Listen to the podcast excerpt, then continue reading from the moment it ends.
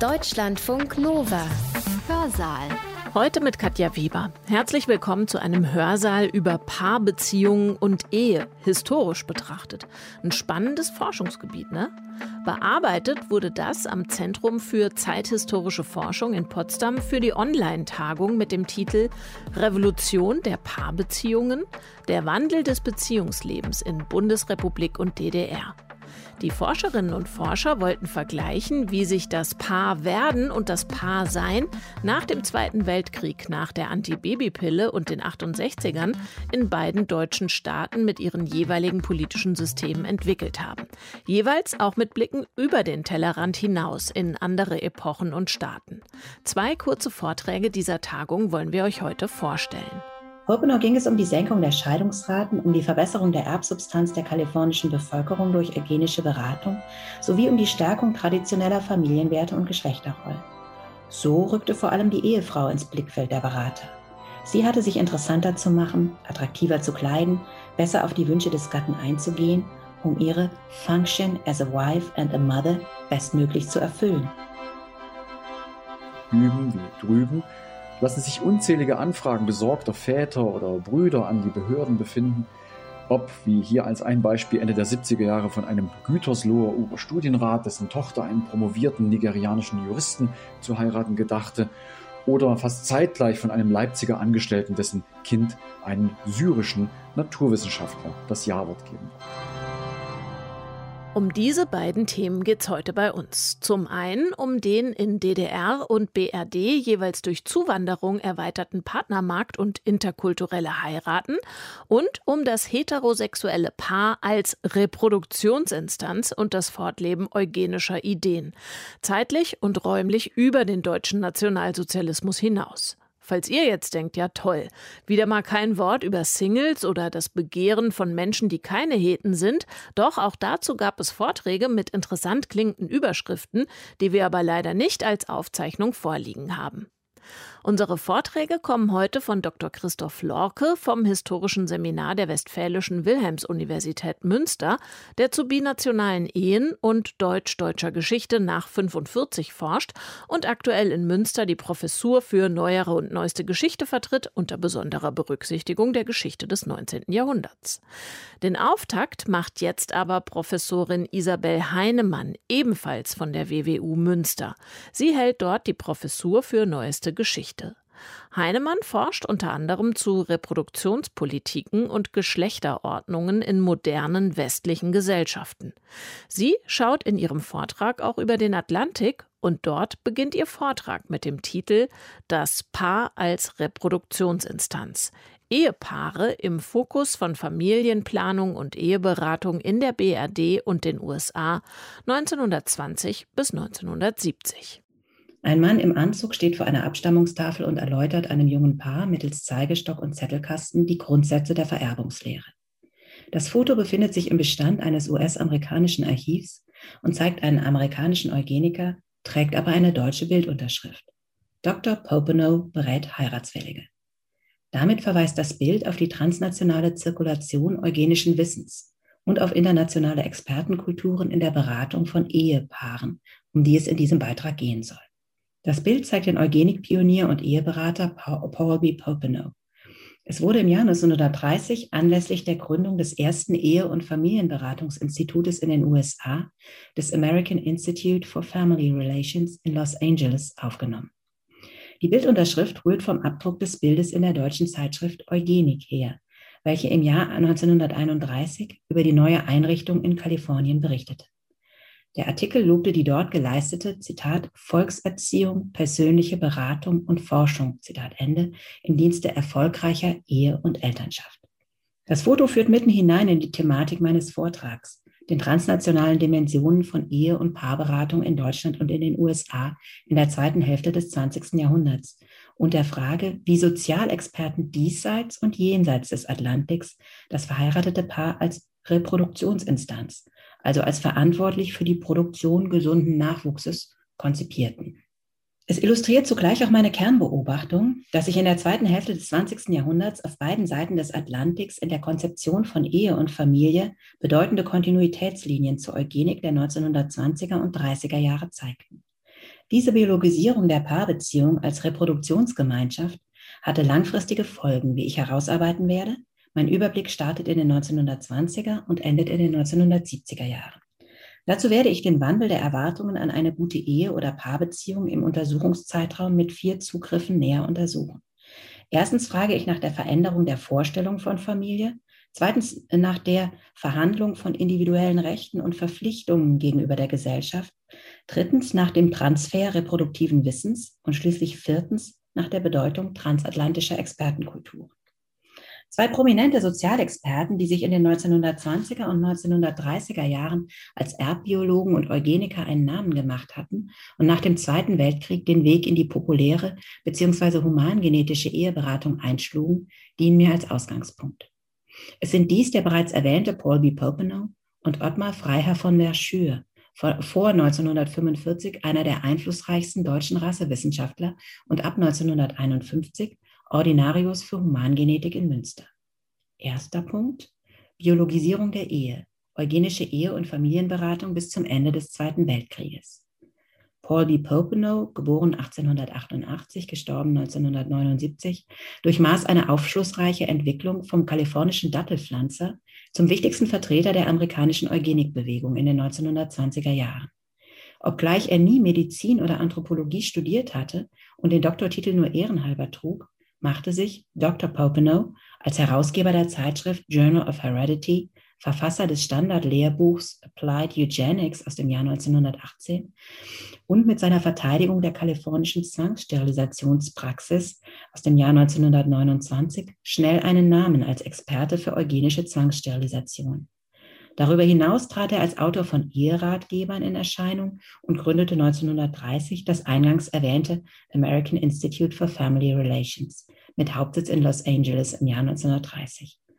Das Institut verstand Popenow als, Zitat, Scientific Attempt to Deal with the Causes of Unhappiness in Homes und errichtete in den folgenden Dekaden ein Netz von Ehe- und Familienberatungsstellen in Kalifornien. Das verheiratete oder heiratswillige Paar spielte hierbei eine zentrale Rolle, sollte es doch zu einem, Zitat, increased amount of happiness, was für Popenow immer hieß, zu zahlreichen gesunden Kindern geführt worden. It is the first time science has undertaken to cure family fracases. The clinic stands ready to examine young men and young women and prepare them, if it's possible to do so, for a happy marriage. Popenow ging es um die Senkung der Scheidungsraten, um die Verbesserung der Erbsubstanz der kalifornischen Bevölkerung durch eugenische Beratung sowie um die Stärkung traditioneller Familienwerte und Geschlechterrollen. So rückte vor allem die Ehefrau ins Blickfeld der Berater. Sie hatte sich interessanter zu machen, attraktiver zu kleiden, besser auf die Wünsche des Gatten einzugehen, um ihre Function as a wife and a mother bestmöglich zu erfüllen, wobei ihr auch ein Mindestmaß an Selbstverwirklichung zugestanden wurde. Besonders wichtig war Popenow die Information der Ratsuchenden durch gut ausgebildete Experten, welche die Menschen mit plain, unvarnished facts zum Zustand ihrer Ehe und Familie konfrontieren und sie damit ihre eigenen Schlüsse ziehen lassen sollten. Mit dem Anspruch, gestützt auf gesichertes Wissen und objektive Tatsachen, dirigierend in die Familien Kaliforniens einzugreifen, lieferte Popenow ein Musterbeispiel für Social Engineering. Als direktes Vorbild nannte der Amerikaner indes die Eheberatungsstellen der Weimarer Republik, von denen 1928 alleine in Preußen über 200 existierten. Hier knüpfte etwa zeitgleich auch ein anderer Eugeniker an, Ottmar Freier von Verschür, geboren 1896, gestorben 1969, also etwa gleich alt wie Paul Popenow. Dieser unterhielt zu Popenow ab den 1930er Jahren eine kollegiale Beziehung und Freundschaft, wovon ein ausgiebiger Briefwechsel zeugt. Als junger Abteilungsleiter am Kaiser Wilhelm Institut für Anthropologie, menschliche Erblehre und Eugenik in Berlin, der bekanntesten rassenkundlichen Forschungsinstitution des Landes, forderte Verschür 1931, die Eheberatung in Deutschland weiter auszubauen, allerdings mit biologistischer Ausrichtung als, Zitat, eugenische Eheberatung und eugenische Erziehung.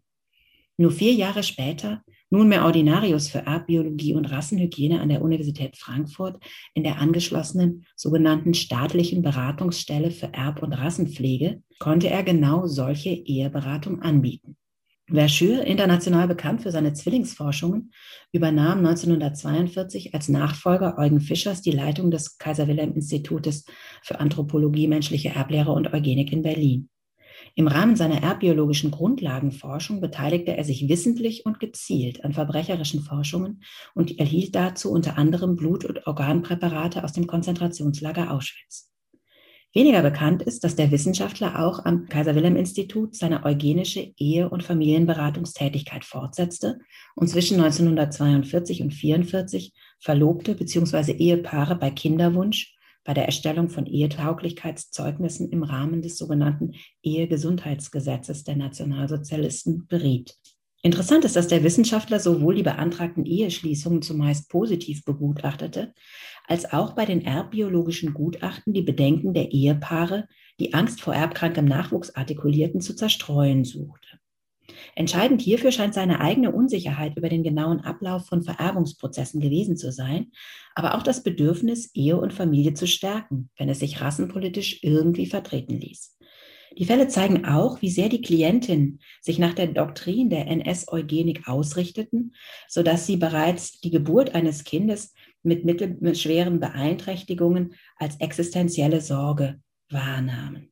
Nachdem bis 1942 beidseits des Atlantiks das Paar als Reproduktionsinstanz erbgesunden Nachwuchses im Fokus eugenisch und erbbiologisch motivierter Ehe- und Familienberatung und entsprechenden Wissenstransfers stand, stellt sich die Frage, inwiefern das Ende des Zweiten Weltkrieges und die Offenlegung der nationalsozialistischen Verbrechen überhaupt eine Zäsur bedeuteten, wie gemeinhin angenommen wird. Zweiter Teil. Das Paar als Reproduktionsinstanz, Eheberatung und Familienplanung nach 1945, diesseits und jenseits des Atlantiks. Hatte er bereits in den 1930er Jahren mit der Gründung des American Institute of Family Relations vor allem der eugenischen Ehe- und Familienberatung Aufmerksamkeit geschenkt, so erreichte Popenows diesbezügliches Engagement in den 1950er und 60er Jahren seinen Höhepunkt. America's Mr. Marriage, wie er auch genannt wurde, verfasste zahlreiche Ratgeber, die Bestseller wurden und unter seinem Namen erschien von 1953 bis in die 1970er Jahre hinein eine beliebte Kolumne in der Frauenzeitschrift Ladies Home Journal. Unter der rhetorischen Frage Can this marriage be saved? diskutierte diese Kolumne Fälle aus Popenows Beratungspraxis stellt also die Frage, sei die Ehe zu retten und wenn ja, mit welchem Rat. Sein Institut, das von 1940 bis 1977 eine eigene Zeitschrift Family Life herausgab, nahm einen steilen Aufschwung. Gut 20 Jahre nach Gründung im Jahr 1951 waren nicht weniger als 37 Ehe- und Familienberater dort tätig, die binnen Jahresfrist knapp 4500 Personen in insgesamt 10.000 einstündigen Sitzungen beraten hatten. 1960 war die Zahl der Berater auf 70 angewachsen. Diese betreuten etwa 5000 Klienten in jährlich etwa 15.000 Beratungsstunden. Auf der anderen Seite des Atlantiks begann Verschure nach 1945, sich eine zweite Karriere aufzubauen und gründete mit Unterstützung der evangelischen Kirche 1948 eine Eheberatungsstelle in Frankfurt am Main. Popenows Familienberatungsinstitut stand dabei Pate, wie Verschure den Kollegen in Übersee wissen ließ. Zitat, ich hoffe, etwas Ähnliches hier in Deutschland einrichten zu können, denn die Heilung der Schäden, die in den Ehen und Familien aufgetreten sind, erscheint mir ebenso wichtig wie der Wiederaufbau zerstörter Städte. Durch die Fehler, die bei uns in der eugenischen Eheberatung gemacht wurden, ist besonders klar geworden, dass Ehe und Familie auf die christliche Grundlage wiedergestellt werden müssen und deshalb eine Mitarbeit der Kirche erforderlich ist. Bei dem Projekt ging es Verschür fraglos um die Generierung eines eigenen Einkommens und um praktische Anwendung seiner erbbiologischen Kenntnisse. Zitat, Vererbungsvoraussagen können heute in manchen Fällen absolut sicher gemacht werden. Verwandtenehe ist in erblich belasteten Familien eine Gefahr für die Kinder. Wie wichtig wäre es, wenn Eltern ihre Kinder vor solchen Gefahren rechtzeitig bewahrten? Insgesamt 34 Beratungsfälle der Jahre 1948 bis 1950 bei ehelichen Unstimmigkeiten, Ehebruch, Entfremdung der Ehepartner und Gewalt in der Ehe wurden von Verschür penibel dokumentiert. Rechtzeitige Beratung diente für Verschür dazu, Ehescheidungen unbedingt zu vermeiden, womit er sich an Popenows Beratungskonzept orientierte. Die Tätigkeit als Leiter der Eheberatungsstelle der Inneren Mission in Frankfurt stellte nur ein bislang unbekanntes Intermezzo im Leben des Erbforschers dar.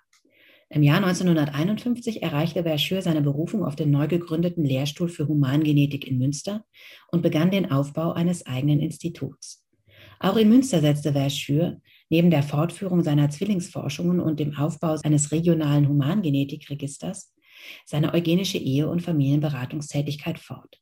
Hierüber sind insgesamt 31 Fallakten aus den Jahren 1952 bis 1963 erhalten.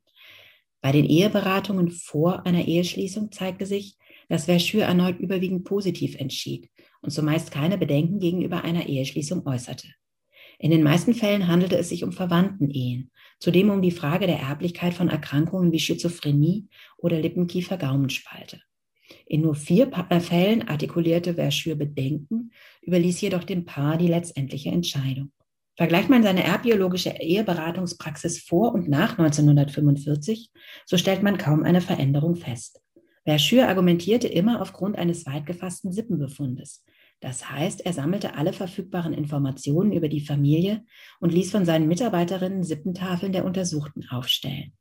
Auffällig ist, wie unsicher der Wissensstand über Vererbungsprozesse in den meisten Fällen war, wie offen der Humangenetiker auch mit dieser Unsicherheit argumentierte und diese dann im Zweifel zugunsten des Paares wertete. Dabei hielt Verschür auch nach 1945 an der gesunden Kernfamilie als Fixpunkt seiner Beratungen fest, sodass der Wille zur Eheschließung in seinen Augen letztlich mögliche erbbiologische Bedenken überwog. So erläuterte er 1958 dem Vater einer zur Ehe entschlossenen jungen Frau, Zitat, zeigt sich bei den beiden nach reiflicher Prüfung, dass sie trotz der Bedenken zur Ehe entschlossen sind, dann dürfen sie getrost ihres Weges gehen mit dem Bewusstsein, alle Fragen verantwortlich geprüft zu haben. Beide dürfen der Hoffnung sein, mit größter Wahrscheinlichkeit gesunde Kinder zu empfangen. Sollte ihnen dieses Glück jedoch versagt sein, brauchen sie kein Schuldgefühl zu haben, da ihnen der Verzicht im Hinblick auf die Nachkommenschaft nicht zur Pflicht gemacht worden ist. Die Ratsuchenden und ihre Familien hingegen zeigten sich noch bis in die 1960er Jahre hinein stark beeinflusst von den Prinzipien der NS-Eugenik.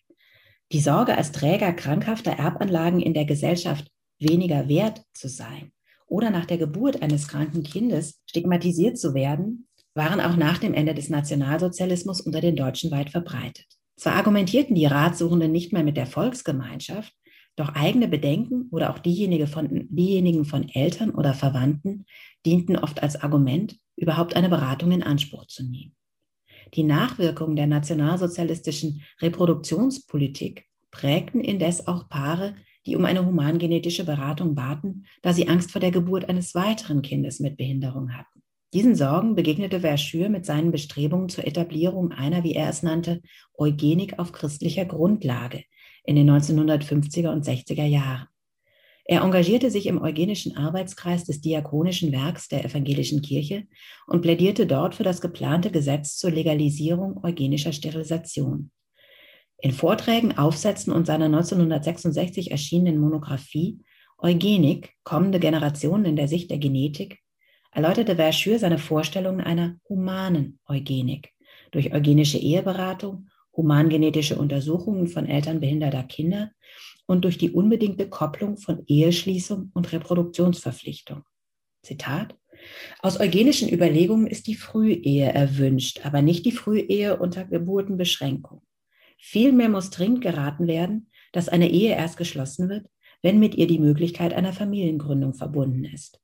Diese Voraussetzung in jeder Weise zu schaffen, ist somit eine wichtige eugenische Forderung.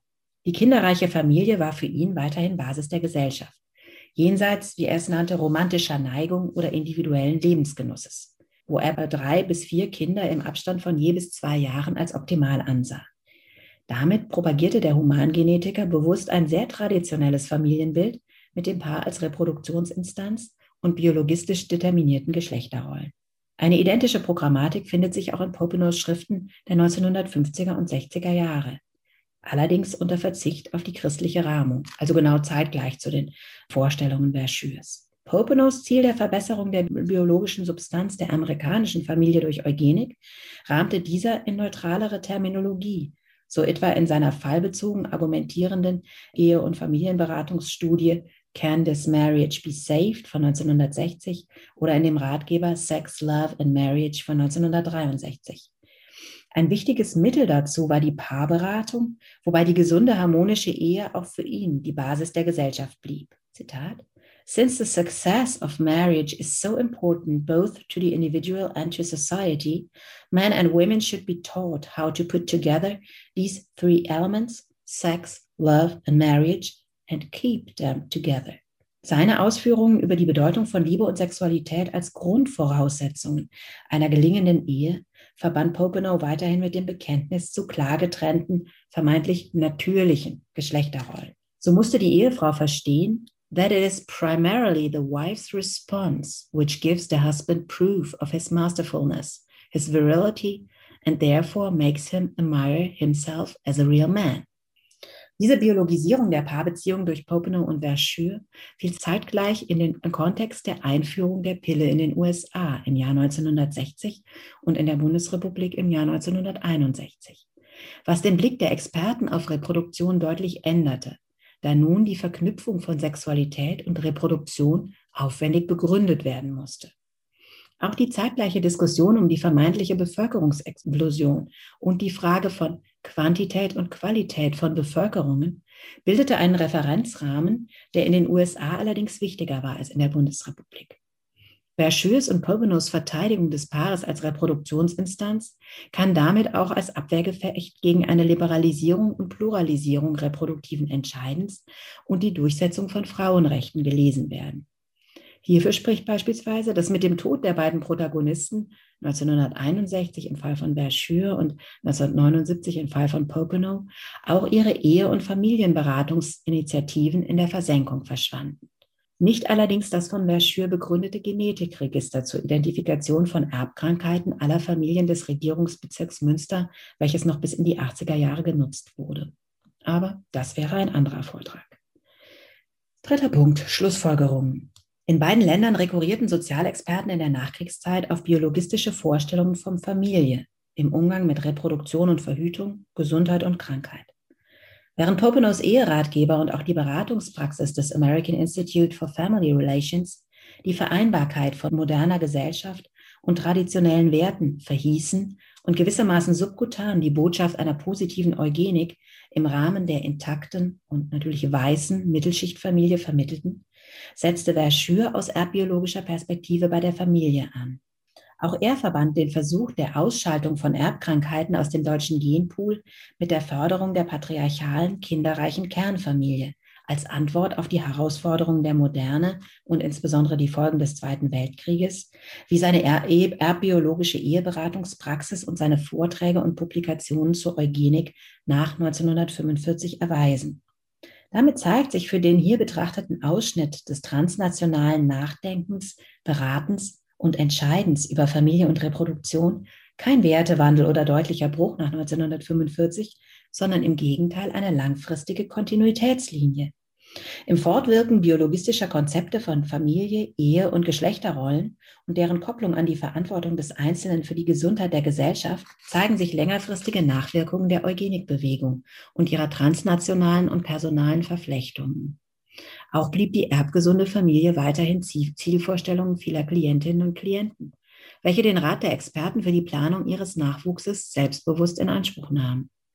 Die Tatsache, dass sich hier bis weit in die 1970er Jahre hinein normative Werte in Gestalt von Familienkonzepten und Geschlechterrollen an vermeintlich objektiv messbare Vorstellungen von Qualität koppeln ließen, mittels der Einteilung in erwünschten und unerwünschten Nachwuchs, der Unterscheidung zwischen Gesundheit und Krankheit, einer sozial produktiven und einer sozial pathologischen Familie. Äh, diese Erkenntnis unterläuft die Theorie eines gesamtgesellschaftlichen Wertewandels ab Mitte der 1960er Jahre. Diese Biologisierung der Ehe, ihre Bindung an traditionelle Geschlechterrollen und die Verpflichtung zur Produktion von Nachwuchs hinterließen, so meine abschließende These, langfristig Spuren in der Diskussion um Ehe, Familie, Reproduktion und insbesondere Frauenrechte.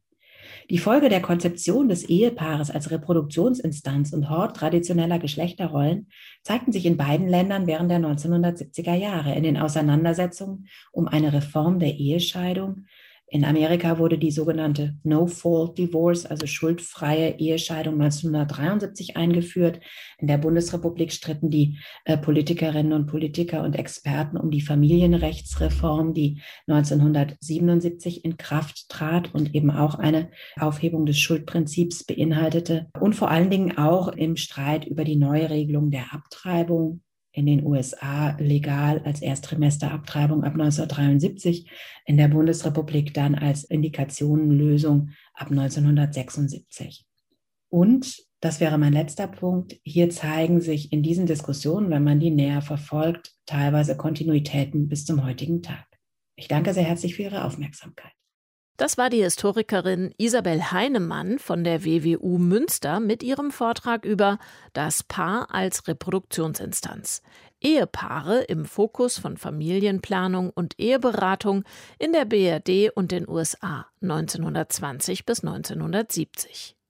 Sie hat ihn am 11. März 2021 anlässlich der Tagung Revolution der Paarbeziehungen, der Wandel des Beziehungslebens in Bundesrepublik und DDR am ZZF Potsdam gehalten. Dort konnte er nicht mitgeschnitten werden, deshalb hat sie ihn freundlicherweise nochmal extra für uns hier im Hörsaal eingesprochen.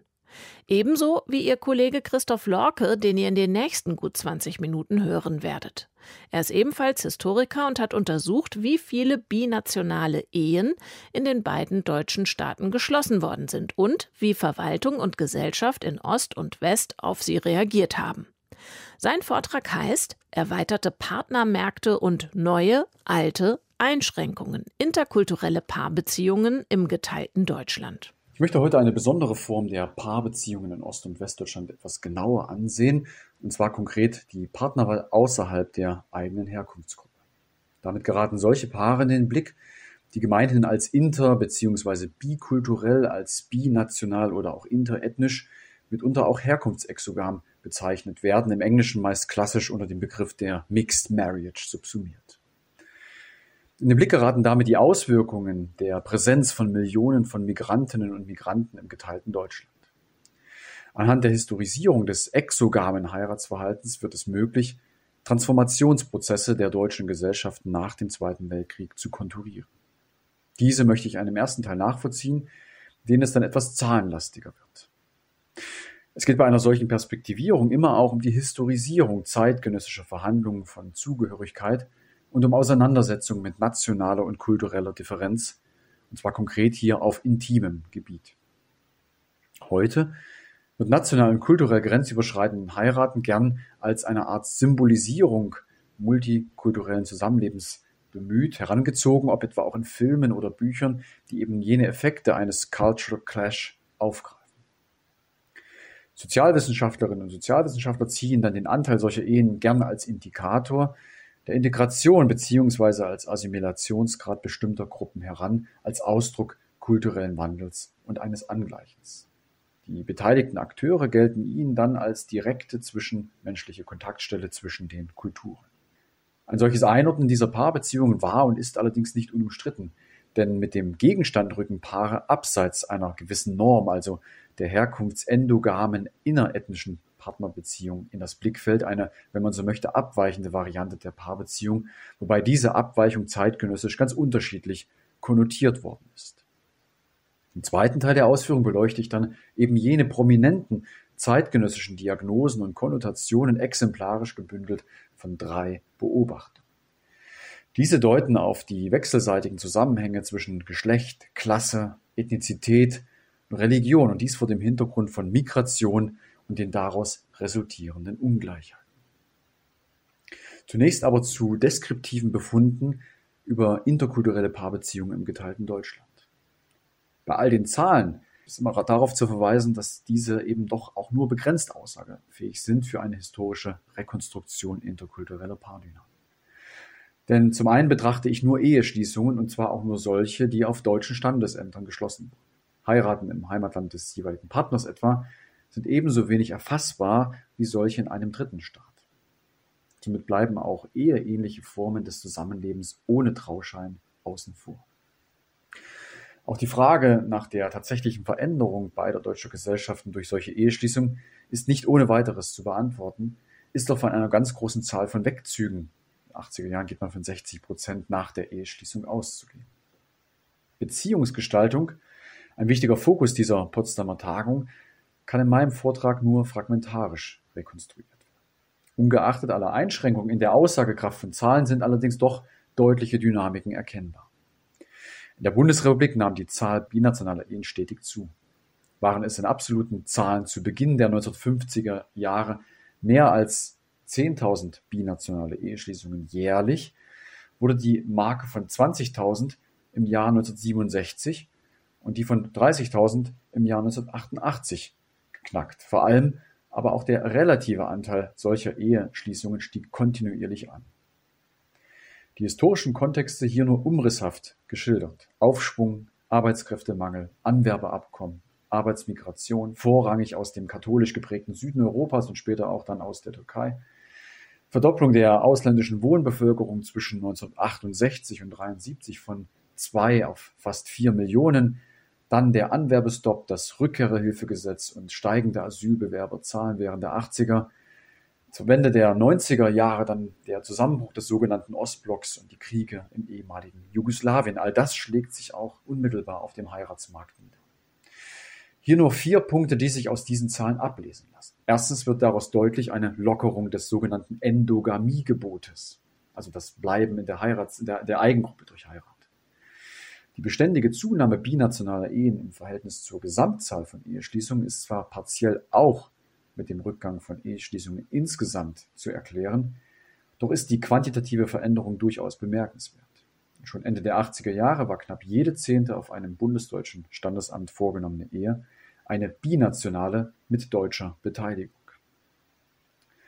Zweitens sind massive regionale Schwankungen und Stadt-Land-Unterschiede zu erkennen, hier nur seit 1970 etwa für einige Großstädte wie München, Frankfurt, Stuttgart oder West-Berlin vermerkt. Hier waren Ende der 1980er Jahre gar jede fünfte Ehe eine binationale mit deutscher Beteiligung und im Vergleich dazu müssen Länder wie Rheinland-Pfalz oder Hessen oder auch Niedersachsen angeführt werden, wo es etwas anders aussah. Drittens, Geschlecht ist zentrales Ordnungsprinzip der Migration, und zwar bezogen auf den Arbeitsmarkt, aber auch auf Vorbehalte und Ängste, die durch Wanderung ausgelöst werden können. Aufschlussreich ist ein Blick auf den Anteil ausländischer Männer unter den Eheschließungen und die Änderung der Verhältniszahl. Denn zunächst und nach dem Ende des Zweiten Weltkriegs waren es vor allem eben Soldaten der Besatzungsmächte und später dann männliche Arbeitsmigranten, die als Ehegatten in solchen binationalen Eheschließungen beobachtet werden. Dieser Umstand verweist auf die zunächst erhebliche Knappheit an männlichen Heiratsbewerbern, aber auch auf eine unausgeglichene Geschlechterproportion bei der ausländischen Wohnbevölkerung. Das Herausheiraten vor allem von deutschen Frauen änderte sich jedoch sukzessive. Mit der Zeit waren es eben dann auch vermehrt deutsche Männer, die eine ausländische Frau heirateten. Diese Verschiebung, also das Bild einer Verschiebung zeigt sich dann in Städten wie West-Berlin sogar noch einmal deutlicher. Viertens, die Partnerwahl unterliegt immer einem Set von Regeln und Restriktionen. Sie ist abhängig von Opportunitätsstrukturen und der Heiratsneigung, die wiederum durch kulturelle, durch soziale Faktoren, aber auch die individuellen Partnerwahlpräferenzen bestimmt wird. Für die Geschichte der Bundesrepublik ist eine zunehmende Diversifizierung bei der Verteilung der Herkunftsländer erkennbar, die wiederum geschlechtsspezifisch zu unterscheiden ist. Männer mit bundesdeutscher Staatsangehörigkeit bevorzugten etwa, nachdem viele Jahre lang Österreicherinnen und danach Jugoslawinnen an der Spitze, an der Hitliste der Heiratspartnerinnen rangierten, bald andere Herkunftsländer. Markant ist etwa der Boom von Eheschließungen mit Frauen von den Philippinen oder aus Thailand seit dem Ende der 70er Jahre, aber zunehmend auch aus Osteuropa und hier vor allem Polen. Bei westdeutschen Frauen sah das Bild wesentlich anders aus. Der Bedeutungsrückgang von Ehepartnern aus Südeuropa, Großbritannien oder den USA stand einem gleichzeitigen Anstieg von Ehepartnern aus der Türkei, Asien oder Ländern Nordafrikas gegenüber. Blicken wir vergleichend in die DDR, waren die Zahlen binationaler Ehen seit etwa den ausgehenden 60er Jahren leicht ansteigend, ehe sich die relative Größe bei knapp drei Prozent aller Eheschließungen einpegelte. Also hier nochmal zum Vergleich Bundesrepublik sechs bis acht, teilweise zehn Prozent, Ende der 80er Jahre DDR drei Prozent. Besonders bemerkenswert war die Frage, woher die Ehepartner und Ehepartnerinnen stammten. Gemäß der zeittypischen statistischen Zweiteilung nach sozialistischen und nichtsozialistischen Staaten kann man eine sehr deutliche Akzentverschiebung beobachten, nämlich hin zu nichtsozialistischen Staaten im Herkunftsbereich. Hintergrund waren hier die humanitären Erleichterungen im Zuge der KSZE-Folgeverhandlungen, was wiederum zu einer Nivellierung der Unterschiede seit den 80er Jahren führt. Es wurden zunehmend Ehen mit Westdeutschen und Westberlinern, Westberlinerinnen geschlossen, seit 1984 dann sogar erheblich, was auch erklärt, warum jene Zahlen in diesem hier zu sehenden vertraulichen Dokument dick unterstrichen wurden. Eine geschlechtliche Verteilung geht zwar aus dieser Aufstellung nicht hervor, doch dominierten die DDR-Frauen vermutlich deutlich. Sehr beachtenswert ist das Beispiel Kuba. Wegen langer Wartezeiten waren viele Familien und zunehmend auch Kleinkinder von verzögerten Eheschließungs- und auch Übersiedlungsverfahren betroffen. Und erst mit bilateralen Abkommen agierten dann auch die kubanischen Behörden kulanter, was dann die rapide steigenden Eheschließungszahlen seit Anfang der 1980er Jahre erklärt. Ich möchte nach diesen vielen Zahlen und anhand von drei Punkten einmal die zeitgenössischen Wahrnehmungen, auch den Umgang mit diesen Paarbeziehungen vertiefen. Hier also sozusagen als Ausdeutungen von intimen Grenzüberschreitungen einmal drei Blickachsen, und zwar das nur schlaglichtartig ähm, sozusagen anreißen. Erstens ist hier die institutionelle Regulierung und auch Normierung zu nennen. Denn binationale Eheschließungen verweisen immer auf komplexe privatrechtliche und humanitäre Fragen, etwa bezüglich des Aufenthalts oder auch Staatsangehörigkeitsrechts.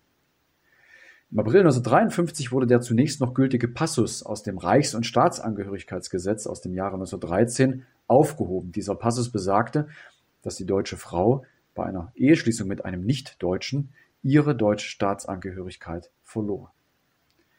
Mit diesem einerseits Zugewinn an weiblicher Selbstbestimmung ging aber andererseits kein sofortiger Abbau tradierter Vorbehalte bei fremden Heiratspartnern aus bestimmten Herkunftsländern einher.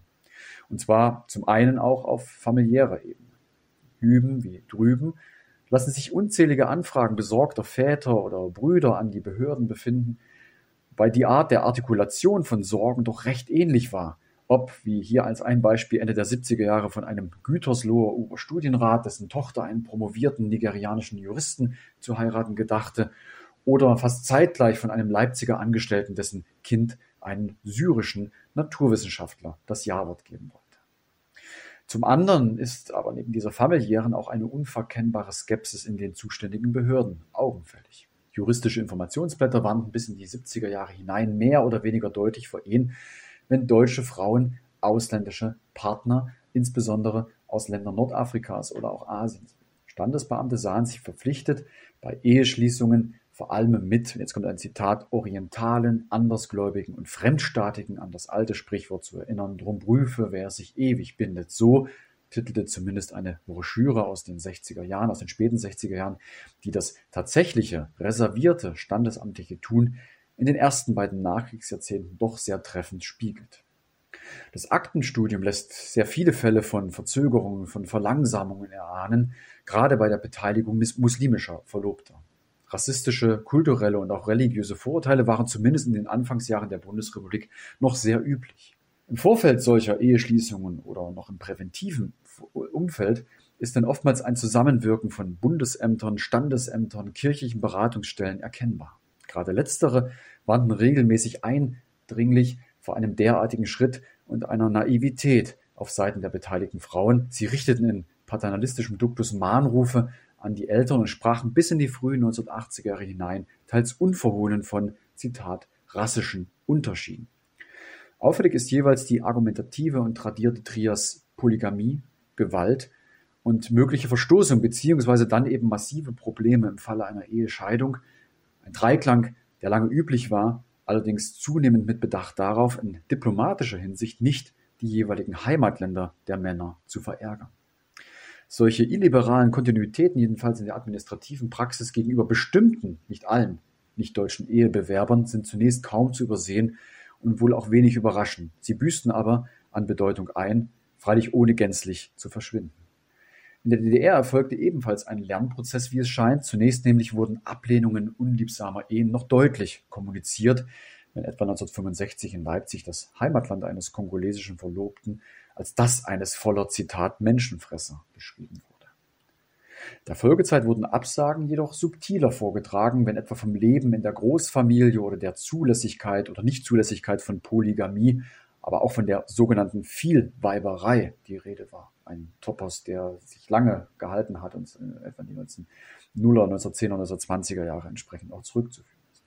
Allerdings sollten etwa Ehen mit mosambikanischer Beteiligung auch noch in der späten DDR, so zumindest die Maßgabe des Ministeriums für Auswärtige Angelegenheiten, möglichst vermieden werden. Folglich überraschen die zahlreichen Beschwerden über unbegründete behördliche Verzögerungen, über mündliche Zurückweisungen und Vertröstungen, gerade bei der Beteiligung afrikanischer Männer bis zum Mauerfall kaum. Zweitens die Debatte um Schein- oder auch Papierehen. Mit den ausgehenden 70er Jahren rückte angesichts steigenden Zahlen von Migrantinnen und Migranten mit eben dieser Debatte um die Papier-, Zweck- oder auch Scheinehe ein nicht völlig neues Phänomen in den medialen, politischen und juristischen Blick. Eine Eheschließung mit einer bzw. einem deutschen Staatsangehörigen bot nämlich ökonomische, politische, rechtliche Vorzüge wie die Erteilung der Aufenthaltserlaubnis und die Aufenthaltsberechtigung oder auch ein erhöhter Ausweisungsschutz, anders als in einer nicht eingetragenen Partnerschaft, die immer Rechtsunsicherheiten nach sich zog. Dieser Umstand wurde in einzelnen Behörden durchaus mit Skepsis beäugt. Der Innensenator von West-Berlin etwa, Heinrich Lummer, berichtete dem Bundesinnenminister in den frühen 1980er Jahren, drei von vier aller binationalen Ehen seien Zweck- bzw. Scheinehen, wobei er die Quote bei Partnerinnen und Partnern aus Afrika gar bei 95 Prozent ansetzte. Um entsprechenden Missbrauch vorzubeugen, empfahl er im Frühjahr 1981 seinen Berliner Standesbeamten, ihre Mitwirkung bei einer Eheschließung dann abzulehnen, wenn hinreichende Anhaltspunkte für die Erlangung einer Aufenthaltserlaubnis vorlagen. Hohe Wellen schlugen in diesem Zusammenhang Zeitungsartikel, Medienbeiträge, wonach Afrikaner Prostituierte ehelichten, um in Deutschland bleiben zu können. Umgekehrt hoben andere Medienbeiträge neben missbrauchtem Asylrecht auch auf das Thema Frauenhandel ab. Ein Sonderfall gewissermaßen war der der sogenannten Katalogehen, also zwielichtige Heiratsagenturen, die für deutsche Männer vor allem südostasiatische Ehepartnerinnen zu vermitteln versuchten. Jenes Misstrauen diente aus Sicht vieler Betroffenen dann zur Begründung repressiver ausländerrechtlicher Maßnahmen. Das sogenannte Zahnbürstenzählen galt ihnen als Schnüffelei, als Eingriff in die Grundrechte, es stand für eine Kriminalisierung und Generalisierung eines Rechtsmissbrauchs, wobei wirkliche Missbräuche wohl durch Einzelfälle hochgespielt worden wären, so die Aktivisten. Das Phänomen sei allenfalls eine Randerscheinung und würde dann Vorurteile, bestehende Vorurteile verstärken. Die Frage indes, was eine echte Ehe war, beschäftigte auch die DDR-Bürokratie. Verstärkt seit dem Mauerbau erfolgte die Überprüfung, ob bei einem Ehepartner aus dem nichtsozialistischen Ausland ein, Zitat, echtes Verhältnis vorlag. Denn eine Vermählung war für die Behörden gleichbedeutend mit dem vordergründigen Ziel einer ständigen Ausreise, was besonders deswegen schmerzte, weil ein Großteil hiervon junge, arbeitsfähige und gut qualifizierte Frauen waren. Zudem notierten die involvierten Behörden immer wieder Versuche, während Urlaubsaufenthalten in sozialistischen Ländern mit Westdeutschen die Ehe anzubahnen, um dadurch Reisegesetze zu umgehen. Zuständigen Dienstzweige von Polizei und Staatssicherheit waren aufgerufen, genauestens abzuwägen, ob ein dauerhaftes, echtes Beziehungsverhältnis bestand oder eben nicht. Ja, und so unterlagen die Eheantragsverfahren im Kontext einer binationalen Eheschließung immer einer straffen Kontrolle, damit eben wertvolle Arbeitskräfte nicht auf diese Weise verloren gingen. Die Zahlen zu Beginn unterstreichen diesen Anspruch. Drittens Autonomie und Eigensinn. Stehen mit diesen institutionellen Regulierungen sowie der Scheinehendebatte politische, rechtliche und kulturelle Normen im Blick, die den Grad der Akzeptanz, aber auch Versuche von Delegitimierungen solcher Paarbeziehungen tangieren, ergänzen die Praktiken der Paare das Bild. Denn diese konnten unter bestimmten Voraussetzungen durchaus ihre Ehepläne geltend machen und umsetzen, ungeachtet behördlicher oder sozialer Hindernisse. Die Agency der Betroffenen zu berücksichtigen, greift die Forderung der jüngeren Migrationsforschung auf, um eine allzu staatsfixierte Perspektive zu überwinden und die Autonomie der Akteure sowie Strategien ihrer Selbstbehauptung abzubilden.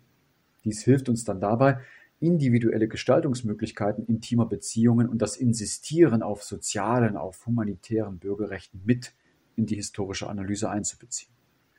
Eine wichtige Rolle für die Sichtbarmachung eben jener Rechte spielte in die Bundesrepublik die 1972 gegründete IAF, die Interessensgemeinschaft für mit Ausländern verheirateten Frauen, wenn man so möchte, die Vorgängerinstitution des heutigen Verbandes binationaler Familien und Partnerschaften. Dieser Verein um seine Vorsitzende Rosi Wolf Almanasre, damals auch häufiger Gast in Fernseh- oder Radiosendungen, füllte eine Leerstelle, indem er gemischt nationalen Ehen, den involvierten Personen Hilfe zur Selbsthilfe bei juristischen, kulturellen, bei sozialen und auch psychologischen Anliegen bot. Dazu gehört auch das Beklagen administrativer Verzögerungstaktiken, patriarchalischer Grundeinstellungen unter Standesbeamten und Diskriminierungen mit bisweilen skandalösen Ausmaßen, wie etwa die Aufforderung, ein Potenzzeugnis vorzulegen, wie 1977 in Frankfurt am Main geschehen. Aber auch das Ausreiseversprechen Deutscher bei der Ausweisung ihrer ausländischen Ehepartner, wie anderthalb Jahre später in Stuttgart auf Standesende praktiziert wäre, hier zu nennen. Das Recht auf freie Gattenwahl jedenfalls sei durch solche und andere Hürden in der Praxis in Frage gestellt. Die Eheschließung würde zu einem Spießrutenlauf, so der Tenor der Aktivistinnen, das sich übrigens einreihte in die Kritik an einer zunehmenden Fremdenfeindlichkeit und unterlegt war mit Forderungen nach notwendigen und generellen ausländerpolitischen Kurskorrekturen. Freilich betrieb der Verband keineswegs nur eine Romantisierung und Verklärung solcher Paarbeziehungen, sondern wies auch auf die Probleme wie beispielsweise Kindesentführungen hin. Seminare, Arbeitskreise, Kindergruppen, Krabbelgruppen, aber auch Petitionen an den Bundestag. Auf sehr vielfältige Weise machte die IAF in dieser Zeit Werbung für eine normalisierte Sicht auf diese bikulturellen Familien. Die Umstrittenheit ihres Engagements wird deutlich, wenn die zahlreichen Drohbriefe aus der Überlieferung gesichtet werden. Dies steht der Anerkennung gegenüber, die der Verein erhielt, wie etwa durch das Bundesverdienstkreuz im Jahr 1987. In der DDR existierten vergleichbare Vereinigungen nicht. Doch auch hier ist ein Wechselspiel zu erahnen aus Alltagsrassismus sowie sexualisiert kolonialrassistischen Vorstellungen auf der einen Seite und dem Eigensinn der Verlobten auf der anderen. Denn diese versuchten sich auch hier den Einschränkungen und den Vorgaben zu entziehen. So häuften sich ab den etwa 1970er Jahren Eingaben wegen abgelehnter Anträge auf Eheschließungen sehr deutlich. Der Unmut Betroffener richtet sich entweder gegen die inneren Behörden der DDR oder aber gegen jene der Herkunftsstaaten der jeweiligen Verlobten. Diese waren nämlich in der Regel an einer Rückkehr ihrer Bürger nach Studium oder auch Facharbeiterausbildung in der DDR interessiert, was deren bis in die 1980er Jahre hinein zu beobachtende rigorose Ablehnungspolitik solcher Eheanträge begründet. Nicht alle wollten sich allerdings damit abfinden. Hier sehen Sie einen Brief eingeblendet, der das Unverständnis eines Ostberliners transportiert, denn zuvor noch war sein Antrag auf Eheschließung mit einer vietnamesischen Staatsangehörigen abgelehnt worden. Liebesbeziehungen sind nicht reglementierbar, heißt es in diesem Brief, sodann wird an die Solidarität unter den sogenannten Brüdervölkern appelliert. Lapidar antworteten ihm, also diesem Mann, die zuständigen Behörden, eine Einmischung in die Belange anderer Staaten sei unmöglich, Vielmehr bestehe im Zuge des Wiederaufbaus die, Zitat, internationalistische Pflicht der DDR auch darin beizutragen, ausgebildete Kader müssten zurückkehren, um eben am Wiederaufbau des Landes mitzuwirken. Ganz ungehalten war nicht nur dieser Mann, sondern auch eine Frau aus Witterda in Thüringen, deren Antrag auf Eheschließung mit einem algerischen Mann abgelehnt worden war. Sie beschwerte sich daraufhin im Jahre 1974, ich zitiere, Fragen, die über das weitere Leben von Menschen entscheiden, müssen mit außerordentlicher Sorgfalt behandelt werden. Man kann sie nicht auf schriftlichen Aussagen gestützt im Schreibtischsessel lösen. Es ist erforderlich, dass die Mitarbeiter im Staatsapparat, die über die Zukunft von Menschen entscheiden, sich der hohen Verantwortung bewusst sind, die ihre Aufgaben mit sich bringen. Ihre Hartnäckigkeit und ihre dezidiert vorgetragene auch Behördenkritik sollte sich letztlich lohnen, denn nach zwei Jahren langen Wartens wurden Eheschließung und Ausreise schließlich genehmigt. Ich komme damit zum Schluss. Anhand der Sonde des binationalen bzw. interethnischen habe ich versucht, den Wandel der Paarbeziehungen in Ost und Westen in den Blick zu nehmen. Gemischt nationale Ehen sind Signer einer Individualisierungstendenz nach 1945. Nach Kriegsende erweiterten sich die Wahlmöglichkeiten die Wahlchancen auf dem geteilten deutschen Partner- und Heiratsmarkt in ungekanntem Maße. Die Demokratisierung dehnte sich zumindest in der Bundesrepublik zusehends auf Bereiche des persönlichen Lebens aus. Individuen konnten nun bezogen auf persönliche Lebensentscheidungen zunehmend autonomer agieren. Im Zuge fortschreitender Liberalisierung und beschleunigter Individualisierungsdynamiken veränderte sich dann auch die Einstellung zu grenzüberschreitenden Paarbeziehungen allmählich. Das bedeutet allerdings keineswegs, dass etablierte Kommentierungsweisen abweichender individueller Partnerentscheidungen gänzlich verschwunden wären.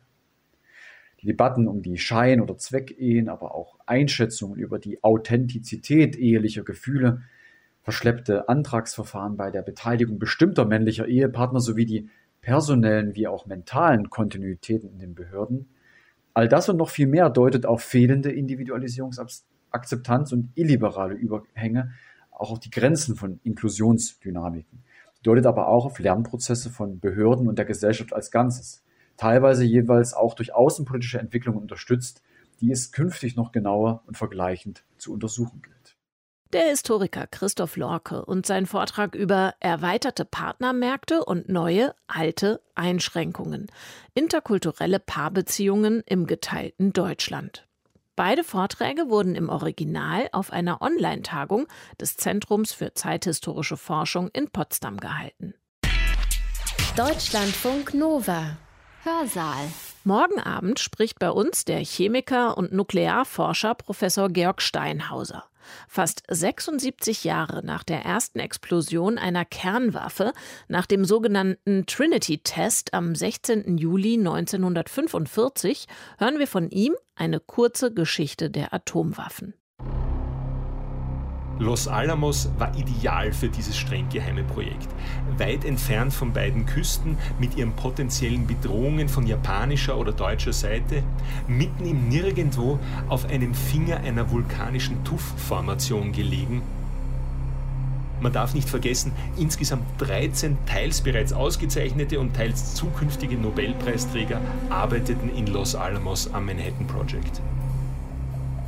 Dieses Design wurde sowohl für Uran als auch für Plutonium vorgesehen und ihm der Name Little Boy für den Urantyp und Thin Man für den Plutoniumtyp gegeben. Wer eine Handvoll Erde aus seinem Garten nimmt, hält zugleich auch rund eine Milliarde Atome Plutonium in seinen Händen. Nuclear weapons cannot be uninvented, hat Hans Blix, der schwedische Politiker und ehemalige Direktor der Internationalen Atomenergieorganisation, einmal gesagt. Nuklearwaffen können nicht unerfunden werden. Wie Menschen dieser gigantischen Tötungs- und Vernichtungstechnik in die Welt geholfen haben, mit welchen Folgen, das erfahrt ihr morgen im Hörsaal im Vortrag des Radioökologen Georg Steinhauser. Für heute wieder einmal vielen herzlichen Dank für eure Neugier und eure Lust auf wissenschaftliche Erkenntnisse. Katja Weber sagt bis morgen hoffentlich. Deutschlandfunk Nova. Hörsaal. Samstag und Sonntag um 18 Uhr. Mehr auf deutschlandfunknova.de.